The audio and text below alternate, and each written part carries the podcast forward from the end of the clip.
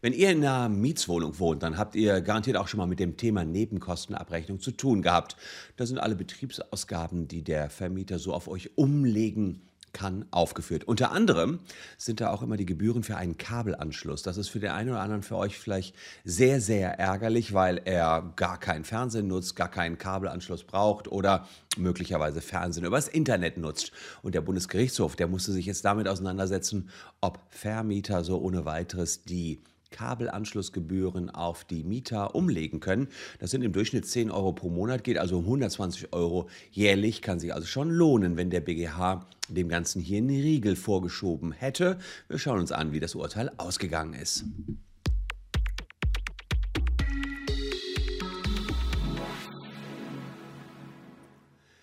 Hallo, ich bin Christian Solmecke, Rechtsanwalt und Partner der Kölner Medienrechtskanzlei Wildeborger und Solmecke. Und wenn ihr rechtlich up-to-date bleiben wollt, ist klar, lasst ein Abo da und läutet das Glöckchen, dann seid ihr informiert, sobald es ein neues Video gibt. Blank.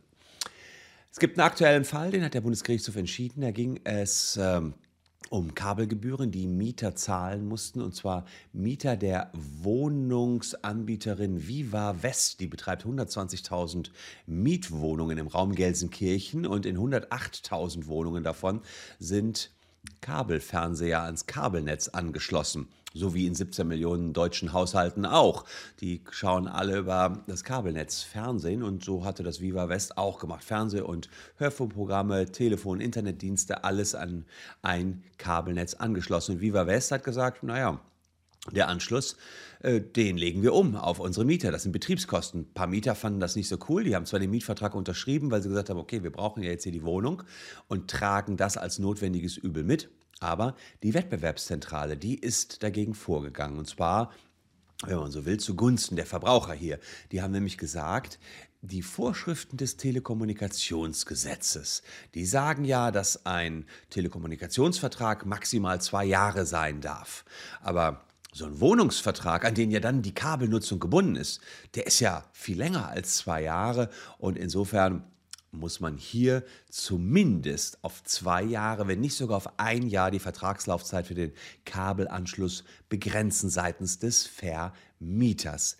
Dem hat jetzt erstmal der Bundesgerichtshof einen Riegel vorgeschoben. Die haben gesagt, naja, Mietverträge werden ja auf unbestimmte Zeit geschlossen. Man kann jetzt nicht sagen, dass die immer länger als 24 Monate sind. Wer früher raus will, der hat ja auch das übliche Kündigungsrecht nach 537c BGB und würde dann eben auch schon vor zwei Jahren rauskommen. Es gibt ein Kündigungsrecht des Mieters zu jedem dritten Werktag nach dem BGB. Deswegen greifen hier die Regelungen des Telekommunikationsgesetzes nicht. Das wäre jetzt erstmal eine schlechte Nachricht für euch. Aber wir wären nicht der Kanzleikanal WBS, wenn ich nicht noch eine gute Nachricht für euch in petto hätte. Und diese gute Nachricht ist ab Juli 2024. Ist also noch ja, drei, ja, zweieinhalb Jährchen hin. Ab Juli 2024 greift eine Gesetzesänderung, unabhängig von dieser aktuellen BGH-Entscheidung.